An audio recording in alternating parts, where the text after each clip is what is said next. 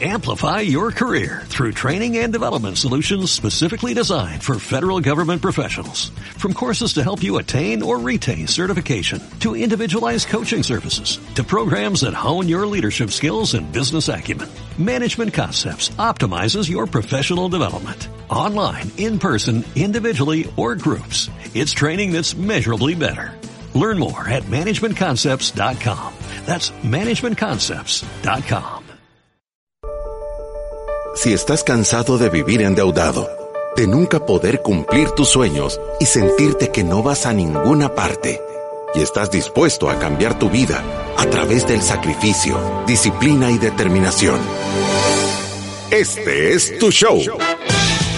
Finanzas para Todos de Fisherman con Alfredo Escalón y Marilú de Burgos, a donde te daremos la receta de la vacuna que cura la pobreza te mostraremos que puedes eliminar tus deudas y vivir tus sueños. Desde la cabina del Centro de Soluciones Financieras de Fisherman. ¡Empezamos! Desde la cabina del Centro de Soluciones Financieras de Fisherman en el programa 871, el día de hoy, probando hacer un TikTok Live de Fisherman, que ya nos vimos, que estamos ahí. Empezamos. Bienvenidos a nuestro programa número 871. Como Alfredo les está diciendo, hoy estamos live en TikTok, además de en la radio, para poder traerles consejos financieros gracias a todas las personas que nos siguen a través de Instagram, a través de Facebook, a través de TikTok, donde sabemos que ahora tenemos la mayor comunidad de seguidores y ciudadanos de la República de la Libertad. Sí, también quisiéramos decirle a toda la gente de Facebook que nos puede venir a ver en el Facebook, en el TikTok Live que estamos haciendo ya vamos a y vamos a ver estas cosas, pero el día de hoy estábamos probando porque es la comunidad que más gente tiene. Tenemos alrededor de 100 mil seguidores solo ahí, ¿verdad? Y por eso estamos queriendo incorporar este nuevo live ahí, ¿verdad? Y ahí estamos viendo que se están uniendo las personas. El día de hoy tenemos un programa súper, súper, súper chivo, pero antes les queremos dar las gracias a todos los ciudadanos de la República de la Libertad Financiera tenemos alrededor de 170 mil seguidores en nuestras redes sociales y como 7 millones 500 mil de, eh, no, perdón, 6 millones 700 mil de reproducciones de podcast y de live stream, ¿verdad? Entonces sí estamos súper contentos con eso. Sí, la verdad es que sí, Alfredo. Y sabe que ahora tenemos un tema súper interesante porque es algo que todas las personas tienen que ponerle atención y es cómo su fondo de retiro o sus esperanzas para tener un buen retiro no tiene que estar solo en su AFP. Nosotros siempre damos el consejo que la AFP puede ser un complemento, sin embargo, este no puede ser su único plan para retiro. Y creo que si algo tenemos claro en, en nuestro programa y en nuestro método, es que todas las personas o la mayoría de las personas vamos a llegar a nuestra edad de retiro el 86% de nosotros va a llegar a su edad de retiro y quizás ya no va a tener ganas de trabajar y quizás ya no va a tener ganas de estar siendo tan productivo ni las energías, pero va a tener un montón de tiempo todavía para vivir y llenar sus necesidades del día a día.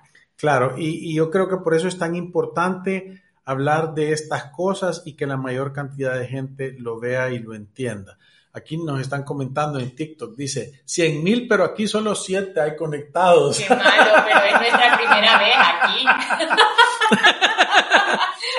Sí, English Cool 247, si solo tú estuviéramos, igual lo estuviéramos haciendo, ya son 13, porque como es la primera vez, normalmente así pasa y nosotros la diferencia es que somos personas pacientes, que nos gusta hacer esto por un montón. Cuando nosotros empezamos, y me, da risa porque cuando empezamos en la radio, ¿te acordás que íbamos al, programa y decíamos, aló, aló, hay alguien allá afuera? y la verdad es que sí hay, sí hay gente. Ahora, el día de ahora, eh, esas cosas ya no, no, nos complican porque sí sabemos la gente que ha cambiado su vida por escuchar estos consejos y por ver estas estos podcasts, entonces eh, lo vamos a seguir haciendo, aunque solo haya uno. Sí. Y sabe que, Alfredo, quizás para empezar a hablar del tema de cómo prepararse para el retiro, vale la pena que empecemos a hablar de qué es un plan de retiro.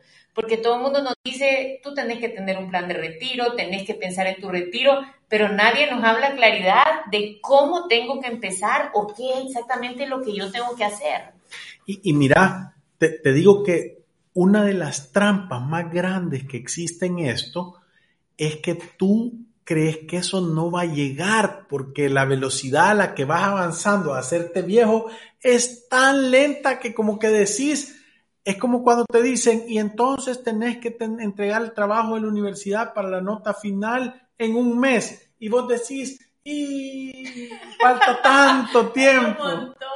Pero de repente, como vas, vas avanzando a la velocidad de un día a la vez, te das cuenta que de repente llegas el día del trabajo y ya no te alcanza el tiempo para lograr resolver el problema o hacer esto. Entonces, creo que es importantísimo que ustedes le pongan atención a eso porque eso pasa. Como no te despertás teniendo 65 años, crees que no te va a llegar y se te pasan los días más rápido de lo que tú crees. Entonces, creo que lo primero y el paso más importante es irte a la data empírica, como dice mi amigo Javier Milei, ¿verdad? La data empírica son realidades, datos que son realidades. Y la data dice de que a nivel mundial el 86% de las personas van a sobrepasar 25 años. Quiere decir que a nivel de todo el mundo, solo el 14% de las personas se mueren antes de los 65 años. Entonces, si tú tuvieras que hacer una apuesta entre decir, le voy a apostar a eh, eh, que me voy a morir antes de los 65 o le voy a que tiene 14% de probabilidades y el 86% de probabilidades que voy a pasar los 65 años, ¿a qué le apostarías tú? Entonces, tener una planificación financiera para tener un plan de retiro claro es apostarle al caballo de 86% de posibilidades de ganar. Y ese es el primer paso para entender y tener claridad sobre cómo te vas a jubilar espectacularmente. Vaya, yo creo que es importante lo que usted está diciendo y le voy a decir lo que nos tiene que preocupar. Muchos nos acomodamos a que lo que nos descuentan de nuestro salario se va a ir a nuestro retiro y pensamos que ya no nos tenemos que preocupar más. Es más, muchas veces hasta pensamos que alguien más se va a preocupar por nosotros cuando tengamos 65 años. Y a mí me encanta hacer este ejercicio porque creo que nos puede preocupar y animar a tomar acción, porque de nada sirve preocuparme si yo no estoy dispuesto a algo al respecto. Hay que ocuparse en vez de preocuparse. Entonces, si yo gano, voy a decir, ¿cuánto? 700 dólares y me están descontando para que yo pueda prepararme para mi retiro, significa que más o menos me van a estar descontando como 52 dólares al mes. Eso es lo que yo mando a mi cuenta de retiro que me están descontando de mi salario. Eso significa que yo estoy ahorrando para mi retiro alrededor de 630 dólares en el año. Eso es solamente mi aportación.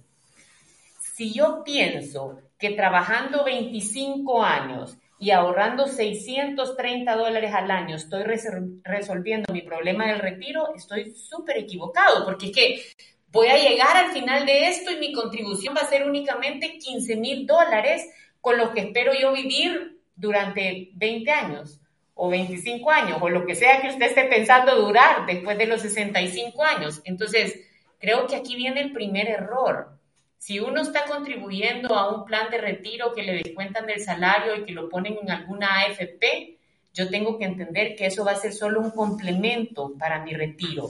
Pero no puede ser mi único plan. O sea, si mis esperanzas están puestas en que yo ahorrando 630 dólares al año voy a poder vivir cuando me jubile a saber cuántos años, en realidad estoy destinado a fracasar. Estás planificando, pero fracasar. Sí, entonces le voy a decir lo que, lo que creo yo que tiene que crear conciencia.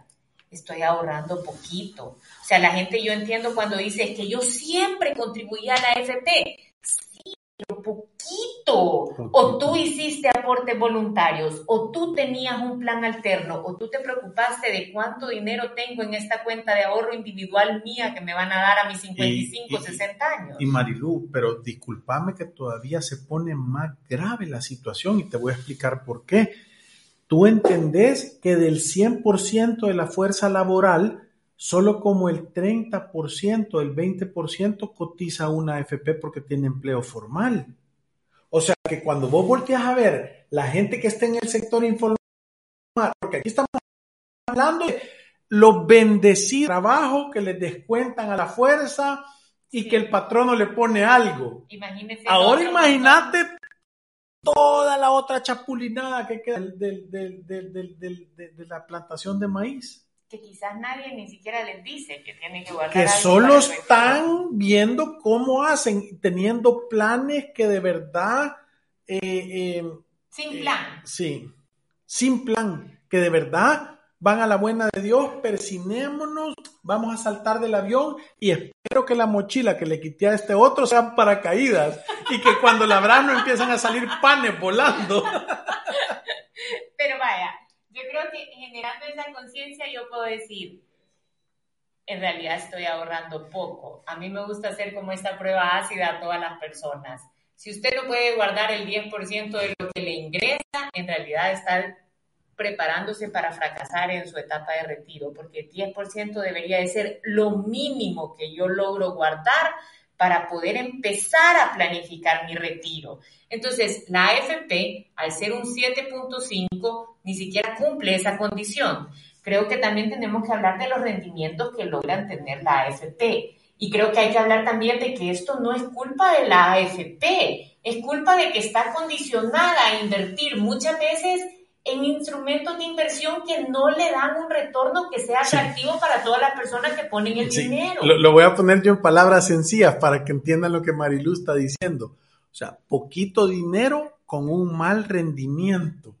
o sea, crece lento, crece súper despacio. Entonces, vos ponete a pensar, querés poner, y ojo, yo creo que es espectacular que exista una ley que te obliga a, guardar dinero y a poner, porque vas a terminar en una mejor situación que no haber hecho nada. Totalmente. Pero tú no querés solo retirarte e ir a tener una partecita de tus necesidades llenas. Tú querés de verdad jubilarte, que viene de la palabra júbilo, y que sea espectacular. Por eso es tan importante que tú entendas cuáles son los pasos correctos que tenés que dar para darte cuenta si el plan que tenés te va a llevar a dejar la jeta en el suelo o si vas a poder retirarte como el abuelito favorito, que es el que más pisto tiene normalmente. Y saben que aquí en TikTok nos están preguntando que de dónde somos. Tenemos que hablar con las S mejor para que no nos digan que somos de otro lugar. Somos del Salvador del Salvador y también nos dicen desde cuándo se puede empezar a invertir. Es que tenés que... ¿Desde, ¿Desde, cuánto? desde el... No, pero ¿desde cuánto y desde cuándo? ¿Desde cuánto? Desde, cada dólar que te sobre y que no te gastes es un dólar que vale dos veces porque lo salvás de gastarse y lo pones a trabajar para vos. Vale doble cada dólar que te sobre lo tienes que convertir en capital y ponerlo a trabajar desde un dólar, desde 10 centavos, no hay límite. Y la otra cosa, ¿desde cuándo? Desde la primera vez que te den un 5. Deberías de decir, a mí me dieron un dólar, 10 centavos lo voy a guardar para mi retiro, desde siempre. Vos ponete a pensar y solo, solo hagan este ejercicio rápido. Pensá desde el primer día que vos empezaste a trabajar hasta ahorita cuánto dinero ha pasado por tus manos en promedio y cuánto de ese dinero está guardado para el viejito que llevas adentro de, ti. ¿Verdad? Y, y sabe que, Alfredo, a mí me encanta también dar algunas de las razones por las que todos nosotros tenemos que empezar a planificar el retiro. La primera es que no podemos trabajar para siempre. ¿O quién quiere en realidad estar trabajando para siempre y no tener una fecha o un mes o un año en donde uno sabe que ha guardado lo suficiente para poder retirarse, pasar con su familia, hacer las cosas que quizás no tuvo tiempo para hacer? La segunda es porque lo que vivimos cada vez está aumentando, o sea, la esperanza de vida va aumentando conforme tenemos acceso a ejercicio, mejor conciencia de nuestra alimentación, mejor acceso a medicinas. Esto hace que vivamos un montón de tiempo más y que necesitemos planificar nuestro retiro. Lo tercero es que nadie quiere caerle encima a sus hijos. Yo pienso en mis hijos y yo digo, yo no quiero que cuando yo me toque retirarme, ellos tengan la responsabilidad de estarme manteniendo por un montón de tiempo. O sea, es ponerles una carga y es un círculo vicioso en donde como yo no planifiqué, los castigo a ellos para que no puedan planificar por gastar sus recursos en mantenerme a mí.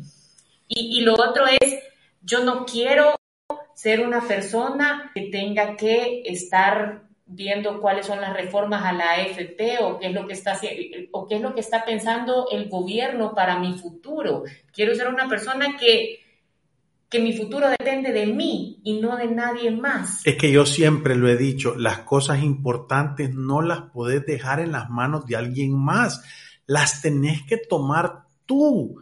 Tú tenés que ser el responsable de decir cómo me voy a retirar. Y, yo creo que en la parte técnica, porque eh, creo que el primer objetivo de nuestro programa es crear conciencia que estás en esta situación y que de verdad querés hacer algo al respecto para que cambie y que no te pase llevando el tren.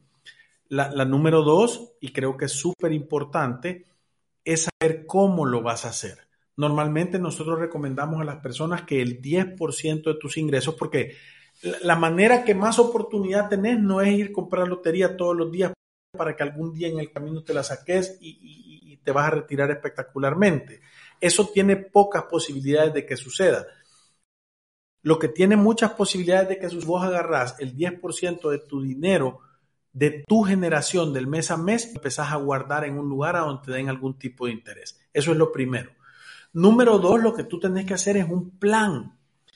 ¿Qué es un plan? Es decir, yo tengo 25 años, me quiero retirar a los 55 años. Aquí que hay que incentivar que las personas se puedan retirar a los 40 su propio fondo para que se vaya armando desde joven. Es correcto, y eso es lo que estoy diciendo. Me quedan 30 años y en 30 años, yo, en primer lugar, tenés que calcular la longevidad. ¿Y cómo la calculás? Tenés que decir, bueno, quiero ver mis abuelitos, mis bisabuelitos a qué edad se murieron. Y mis abuelitos están vivos o están muertos o a qué edad se murieron. Y si duraron un montón, seguramente yo voy a durar un montón. Sí, entonces, es la probabilidad. Entonces vos decís, vaya, yo de los, de los 55 años voy a calcular que la longevidad, nadie en mi familia ha pasado de los 85. Entonces vas a vivir 30 años. Vas a vivir 30 años y, entonces tenés que calcular y decir, cuando yo tenga 55 años y ya no quiera trabajar nada, ¿cuánto dinero voy a necesitar todos los meses para lograr estar bien? Y haces el cálculo y de ahí entonces decís, de aquí para allá, ¿cuánto tiempo me falta y cuánto tengo ahorrado y cuánto tengo que guardar todos los meses para lograr ese objetivo? Ese es un plan. Y le voy a decir otra cosa. Creo que hablemos un poquito de cómo como padres muchas veces podemos dejar nuestro retiro como algo secundario. Le voy a poner el ejemplo. Hay muchas personas que por pagar la educación superior de sus hijos dejan de planificar su retiro o sacan dinero de su fondo de retiro para hacer una remodelación de la casa, para pagar la educación de sus hijos, se lo gastan en cosas que realmente no tienen el propósito de ayudarles a vivir cuando tengan 55 y 60 años y alcancen esa edad. Creo que es un error bastante común pensar, ahí tengo ese dinero, entonces lo voy a ocupar. Sí, es que, es que mira, yo, yo, yo se lo voy a decir, es un tema y, y, nosotros lo vivimos todo el tiempo. Nosotros conocemos padres que no han logrado hacer esta situación aunque han sido excelentes padres, les dieron educación a sus hijos, les ayudaron en todo lo que podían, les pagaron la boda, hasta les dieron un empujoncito para que compraran el carro, en alguna vez que se metieron con problemas de tarjetas de crédito le fueron a pagar. Pero al final de sus días no tienen el dinero para retirarse y lo que empieza a suceder es que van a donde los hijos y les dicen, me puedes prestar o me puedes ayudar o me puedes hacer y después de un rato se vuelve cansado y deteriora las relaciones. Posiblemente no es porque su hijo no lo quiera y no le quiera ayudar, pero posiblemente él está tratando de salir de sus responsabilidades y de sus hijos, entonces no tiene o no puede. Entonces yo, yo te digo, es complicado, o sea, tú no querés planificar estar en esa situación a donde vos le hables a tus hijos y no te quieran contestar el teléfono porque crean que les vas a pedir dinero, porque lo hemos visto o no. Sí, en varias ocasiones. Y, te digo, se vuelven o sea, temas complicadísimos. Mira, yo creo que, y, y yo se lo decía el otro día a mis hijos, les digo, cada quien es responsable de lograr vencer el reto de ganarse la vida. O sea, por eso es que hay un montón de personas que decían, y yo estaba hablando sobre el Evangelio de la Prosperidad de Andrew Carnegie, que, que es un essay que escribió, a donde decía que la persona que logra amasar una gran fortuna y muere con ella, eh, eh, no entendió el verdadero significado. Entonces, él no le heredó a sus hijos el dinero. Un multimillonario de las personas más ricas que han existido en el mundo, no le heredó porque él decía que no le quería quitar la oportunidad a sus hijos de sentirse ganadores, de, de ganarse la vida y ser un hombre hecho y derecho, con pelo alacranado en el pecho, diciendo yo logré, o una mujer que, que logran vencer el reto de ganarse la vida. Todo el mundo debería de poder experimentar esa bendición de, decir yo soy independiente, yo no dependo de nadie, dependo de mí mismo. Y, y sabe que yo creo que eso que usted está diciendo trae las tres condiciones que yo necesito para vivir mi retiro. Y, y, va bastante con lo que dice Iván, que nos puso aquí en TikTok. Las tarjetas de crédito son el arma más poderosa de doble filo, te llevan al éxito o a la ruina.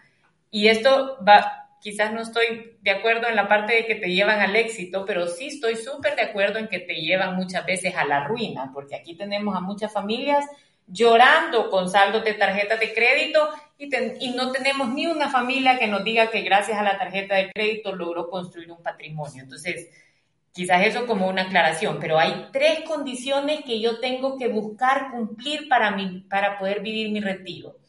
La primera es que tengo que tener hijos que sean económicamente independientes. Mis hijos tienen que poderse ganar la vida y no estar dependiendo de mí. La segunda es que yo tengo que buscar que a mis 55, 60 años, en la edad que me pienso retirar, que tenga mi casa totalmente pagada, que tenga un lugar a donde voy a vivir que ya no me represente una cuota. Y la tercera, que por eso estaba hablando de lo que decía Iván, es que ya no tengo que tener deuda de consumo.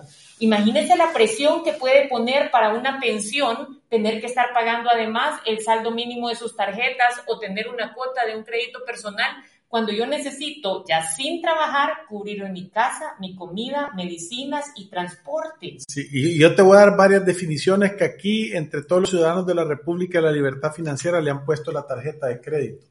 Una de ellas es que decía, la tarjeta de crédito sirve para pedir fiado con estilo. Quiere decir que no tenés para comprarte algo, pero te lo querés comprar.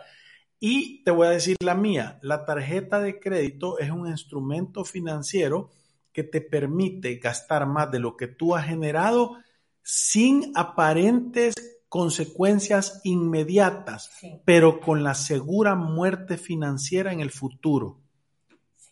Esa es la tarjeta de crédito. O sea que yo no conozco a nadie en los 15 años que tenemos nosotros, te están dando asesoría financiera y de los cientos de miles de personas que han pasado por aquí, que, eh, como es que se llama, me digan que han hecho un éxito financiero por tener tarjetas de crédito o porque con las mías compraron cosas y hicieron un negocio espectacular. Entonces, pónganse a pensar, y, todos los que nos están escuchando, porque, escuchando, porque me, pone contento que ya en TikTok hay como 55 personas y después están comentando y están diciendo que son de Costa Rica y de Honduras, o sea, les mandamos saludos a todos los que no son del Salvador y nos están escuchando, compartan el programa para que se riegue la bola, pero, pero lo que les quiero decir es qué importante es poder tener el control de hacia dónde vas a ir a aterrizar, porque imagínate, si vos no tuvieras nada de deudas ahorita, ¿cómo fuera tu vida?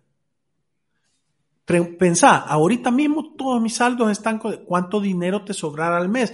Entonces muchas veces el problema no es tus ingresos, es que no has tenido la paciencia para hacer las cosas y después tenerlas. Y las has querido tener el día de hoy a un costo el triple de alto.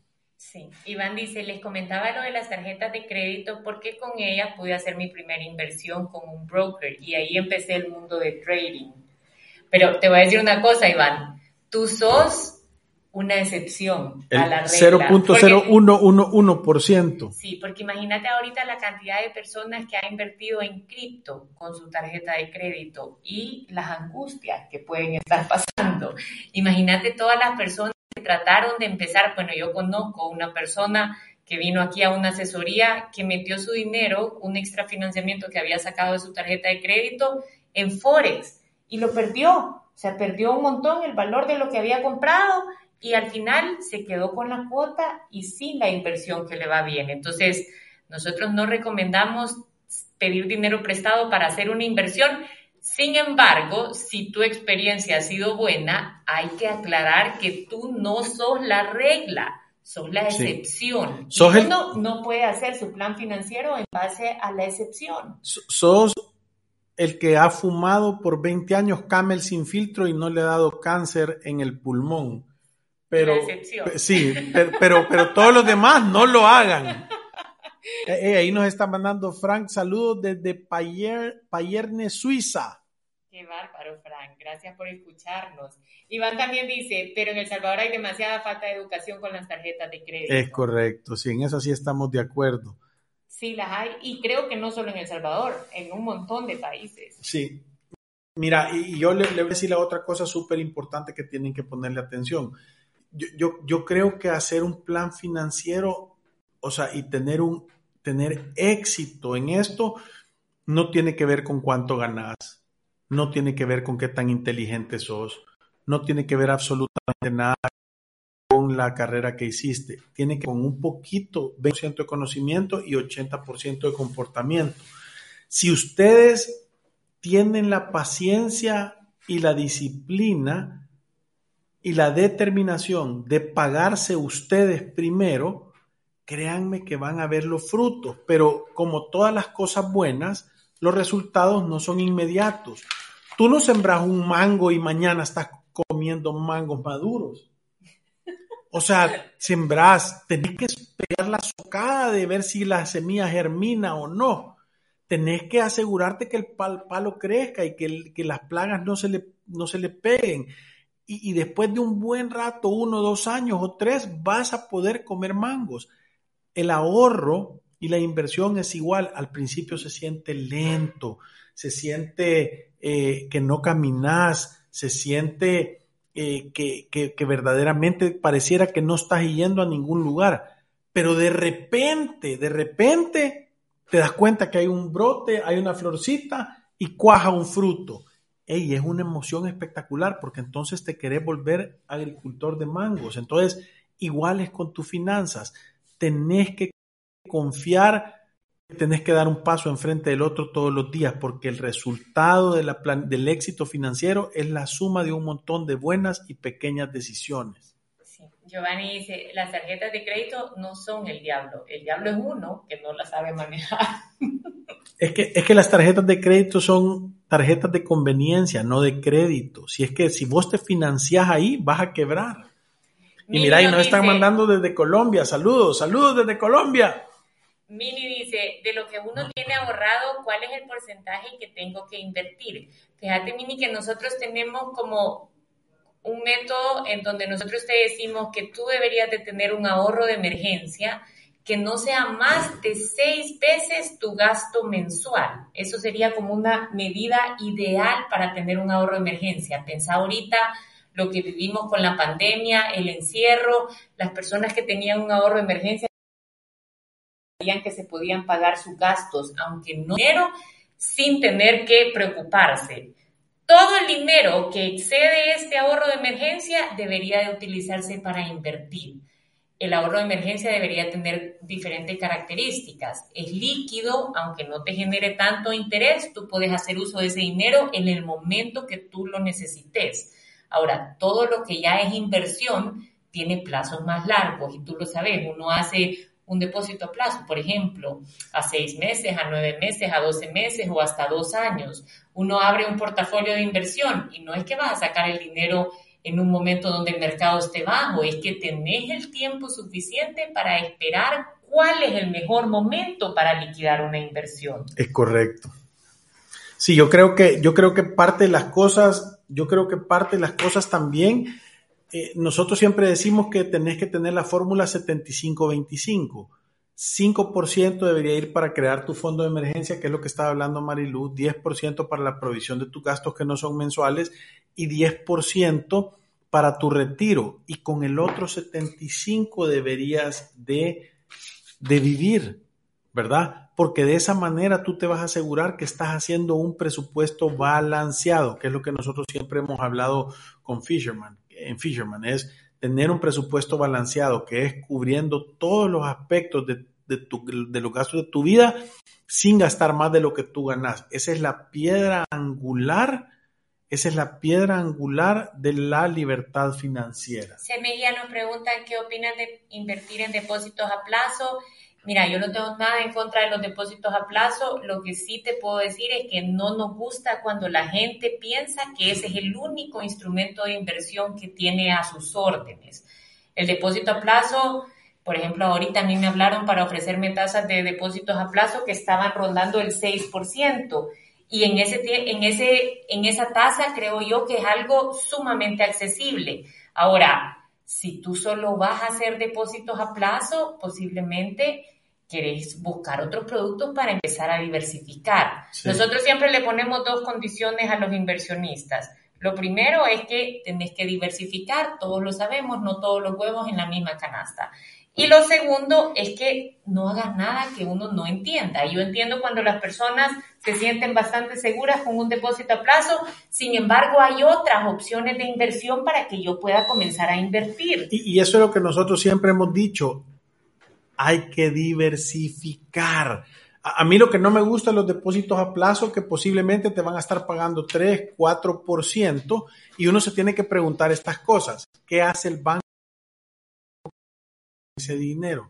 Normalmente hagan gastos en, tarjetas de crédito y le cobran el 25 30%. Sí, o el ahora, otro riesgo de los depósitos a plazo es que yo tengo que ir al banco con una cantidad atractiva.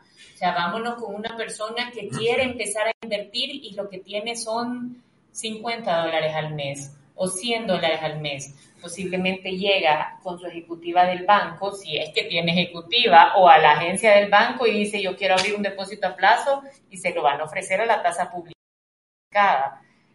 1%, 0.75. Ahora usted llega con 50 mil dólares o con 100 mil dólares y quiere abrir un depósito a plazo, le van a ofrecer tasas más atractivas. Pues atractivo para la institución. Entonces, todas las personas que no llegan a esos montos, hay otros productos que pueden llenar esa necesidad. Por ejemplo, los fondos de crecimiento que a través de la Bolsa de Valores del Salvador andan con tasas del 5, 5, 5 y yo tengo que dejarme de preocupar por tener un monto atractivo y por estar renovando la tasa y negociando con el banco. Creo que es la puerta de entrada para cualquier inversionista que quiere empezar a construir un patrimonio. Esa es la forma correcta para empezar a hacerlo. Sí, yo, yo, yo sí estoy totalmente de acuerdo. Aquí nos pregunta Patti y también nos pregunta, ah, nos hace dos veces la pregunta, ¿cuál es la forma correcta de pagar las tarjetas de crédito y vivir con ellas? Fíjate que nosotros hemos visto y a nosotros no nos gustan las tarjetas de crédito porque es poca la gente que está suficientemente ordenada para manejarlas correctamente. Pero dicho esto, te voy a decir las condiciones tenés que tener un presupuesto balanceado y cerrarlo todos los meses. Tenés que tener un fondo de emergencia de seis veces tu presupuesto mensual. Tenés que tener provisión para tus gastos que no son mensuales de por lo menos entre el 10 y el 15% de tus ingresos. Tenés que tener el fondo de tu retiro con 10% de aportación todos los meses y tenés que tener algún tipo de inversión. Entonces, una vez tenés eso, tú las tarjetas de crédito las puedes ocupar como tarjetas de conveniencia. Quiere decir, yo voy, la ocupo y al final del mes sé que tengo el dinero. Tengo varias veces el dinero suficiente para pagar los gastos y la pongo a cero todos los meses de Dios. Si no haces eso, te vas a fregar. Entonces, ¿qué es lo que sucede? La gente empieza, y lo hemos visto nosotros, miles de veces empiezan a decir, ese es el plan y así la voy a usar. Pero en el camino pierden el trabajo, en el camino se enferman, en el camino el esposo o la, esposa dejan de tener ingresos, se les enferma un niño, le roban el carro y sus ingresos se deterioran y no tienen ese, ese amortiguador para hacerle frente a esta situación. Entonces, ¿qué sucede? Que se endeudan. Y una endeudadita de un descuido, yo he visto personas que les toma cinco años salir de ese problema. Entonces te, retroceden a la salida sin cobrar los 200 dólares en Monopoly. Giovanni nos dice, ¿dónde es mejor invertir? ¿Con un banco o con una cooperativa? Y Luis nos dice, ¿cuál es la institución que mencionaron para poder comenzar a invertir?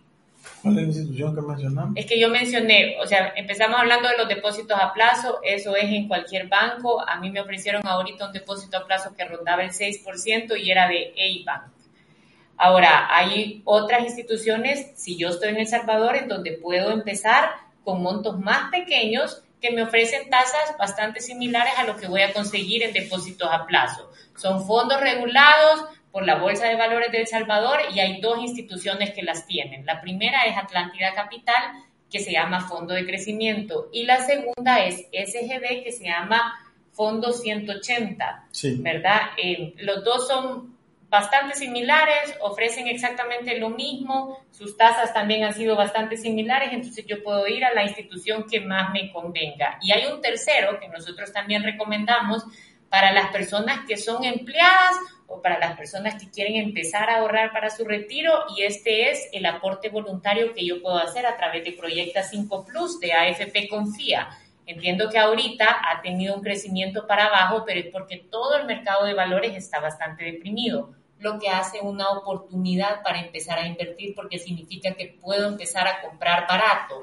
Pero, pero me gusta también porque tiene el beneficio fiscal. Todas las personas que son profesionales independientes o que son empleados que pagan impuestos sobre la renta pueden tener un beneficio del 10% de su renta imponible, ahorrarla y tener impuestos menores. Sí, y yo, yo quiero hacer la aclaración aquí porque dice que tan buena idea es abonar o ahorrar en las AFP, no logro ver que abonar. Yo, yo creo que en, en la AFP hay dos productos. Uno es, si tú sos empleado, por ley te van a hacer el descuento y te va a aportar el jefe. O sea que esa no es opción. Pero hay productos que se llaman fondos de aportación voluntaria. Quiere decir que tú puedes ir y ellos lo que tienen es la libertad de invertirlo en lugares a donde los retornos son mejores. Entonces, a mí me parece una buena opción. Tenés que entender que tenés que poner dinero ahí que no lo vas a necesitar en el corto plazo. Para que si el mercado está deprimido o está bajo, no lo tengas que sacar. Y, cuando el mercado está alto, tampoco que, querrás venir a poner el montón de dinero. Tiene que ser un poquito al contrario. Cuando está bajo, tenés que aportar y cuando está alto, tenés que sacar. Y también nos dicen, gracias por compartir sus conocimientos, Marilu y Alfredo. Gracias, Kevin, por tu mensaje. Eh, yo creo que parte de, lo, de, de por qué decidimos ahora pasarnos a TikTok y estar aquí probando en esta plataforma es para llegar a más personas, o sea que ojalá que este TikTok Live y en más países. Creo que el propósito de esto, no importa el país a donde yo esté, es generar conciencia de que todos vamos a vivir nuestro retiro. El 86% de nosotros va a llegar a la edad de 60, 65 años y va a necesitar dinero para pasar los próximos 15, 20, 25 años. Mientras más acceso a medicinas y más sanos somos, obviamente tenemos más esperanza de vida, entonces este tema nos tiene que preocupar. Yo debería de estar guardando el 10% de mis ingresos para generar un plan de retiro y si yo estoy aportando a la AFP, tengo que empezarla a ver como un buen complemento, pero no como mi plan de retiro. Claro, y, creo que tenés que hacer un plan. Ahí varias gente nos preguntó dónde podían conseguir la asesoría. Eh, el, ojo, no importa si estás en El Salvador o estás en cualquier país del mundo. Nosotros hemos atendido personas vía Zoom de todas partes del mundo en su planificación. Tienen que poner en su teléfono el símbolo más y después poner 503 7802 4368. Sí, es correcto. 7802-4368, es que lo vi dudando. Pero bueno, gracias por habernos acompañado a través de este TikTok Live y a través de nuestro programa de radio de Finanza para Todos. Como saben, el día de mañana siempre vamos a estar en nuestro programa de radio y a través de Facebook Live. Y como siempre nos vamos recordándoles que ir a través de la vida sin una planificación financiera es un acto de genuina locura. Gracias, adiós. Salud. Amplify your career through training and development solutions specifically designed for federal government professionals. From courses to help you attain or retain certification, to individualized coaching services, to programs that hone your leadership skills and business acumen, Management Concepts optimizes your professional development. Online, in person, individually, or groups. It's training that's measurably better. Learn more at managementconcepts.com. That's managementconcepts.com.